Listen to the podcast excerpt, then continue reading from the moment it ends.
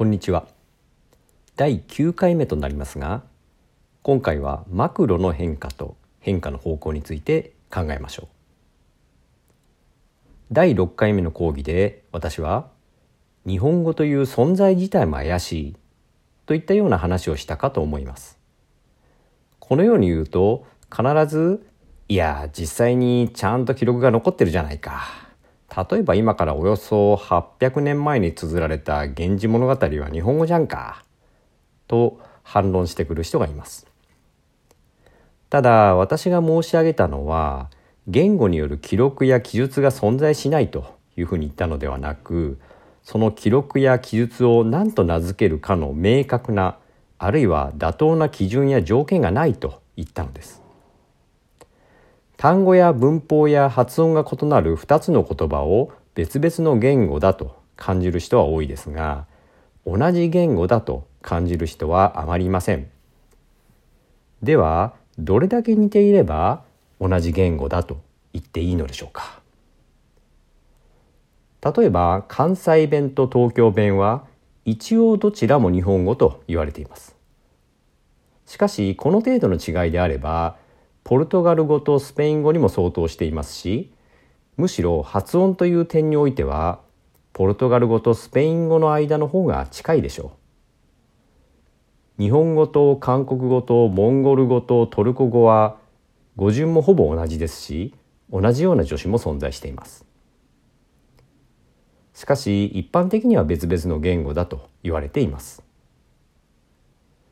アメリカ合衆国内で話されている黒人英語はまさに American English の一つだと言われていますけれどもシンガポールやフィリピンやインドでの公用語は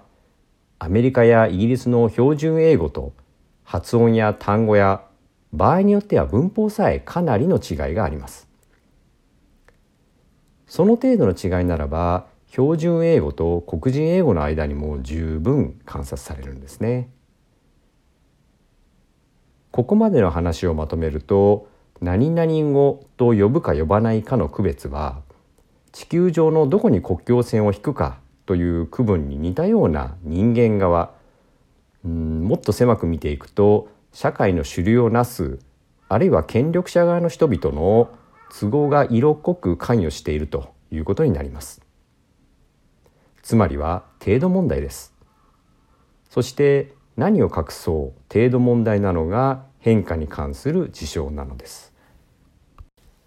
実際日本人でも「源氏物語」を読もうとすれば外国語並みの勉強をする必要があります。さらに平安時代の大多数の人々は源氏物語を読めませんでしたしまして物語のようなものを書くことすらできませんでした。そのような記録を日本語だと断定するのはどうなのでしょうか？例えば紫式部ではなくあなたの書いた文章が日本語の全体だと定義することができますか？あるいはその自信はありますか？まあ少なくとも私には全くありません。それは自分の使っている言葉が日本語の一部であることを否定しているのではなく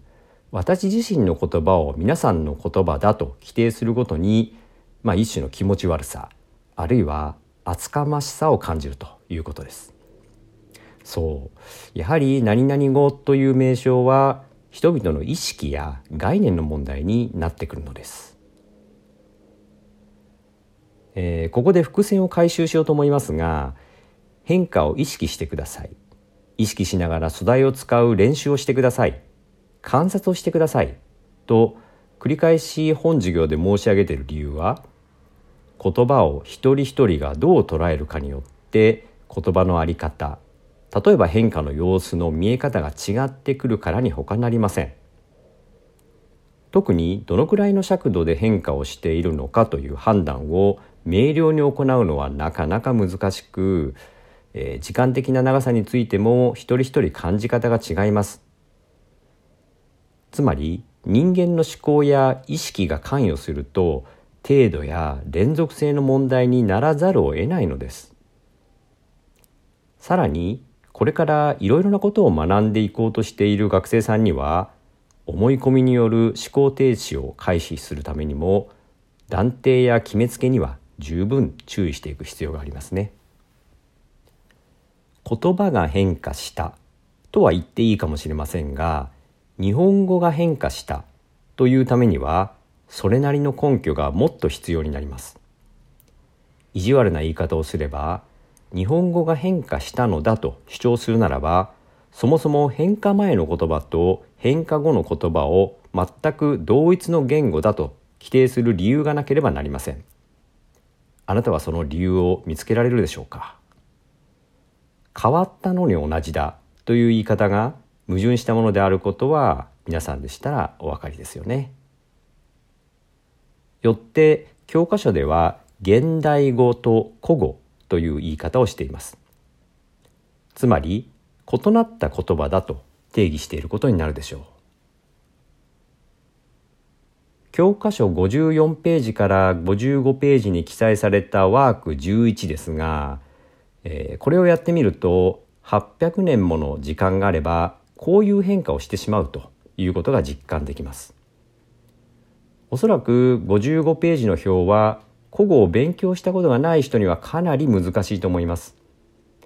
前回と同じように回答例は後ほど紹介しますが、まずは現代語からチャレンジしてみてください。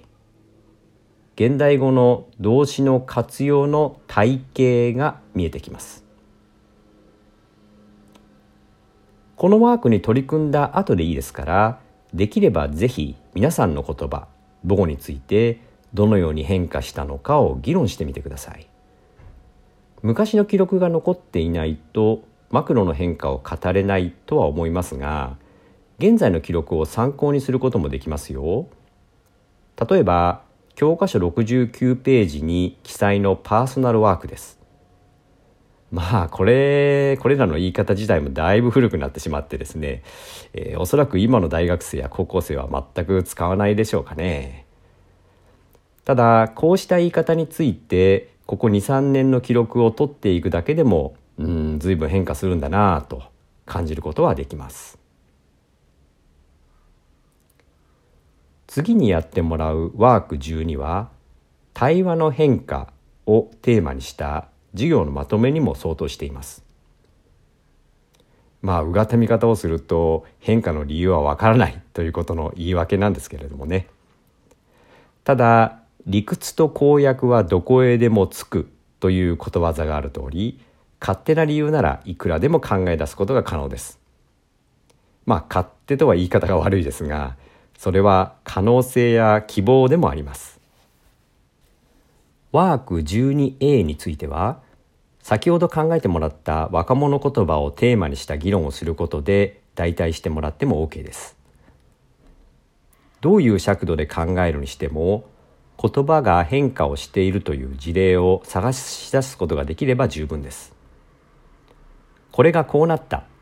という話や記述ができれば最低限2つの時点を引き比べていることになりますのでそれを変化だと規定することができるでしょう。最後の 12b ですがこれは先ほどの勝手な理由を考えるゲームと言ってもいいでしょう。要するに変化の方向性は決定しにくいものですしどういった方向に変化をするのかの予測も難しいですしまあ、どのように変化するのかの理論を組み立てるのは一層困難を極めます。しかし変化の確率や傾向や分析方法を研究することは可能です。実はそうした分野で構築された理論を複雑系理論と言います。キーワードとしてエントロピーとか秩序形成とかカオスとかフラフラクタルとか自己組織化とかバタフライ効果とかいう用語を聞いたことがあるかもしれませんね。関心が向いたら是非調べてみてください。言葉に限らずあらゆる事象は変化をします。それを知ることができただけでも本授業へ参加した意義があるってもんです。皆さんはどう考えましたか？それでは今回はここまでです。次回は3回目の講義になります。またいろいろと考えてもらう材料を提供しますのでよろしくお願いします。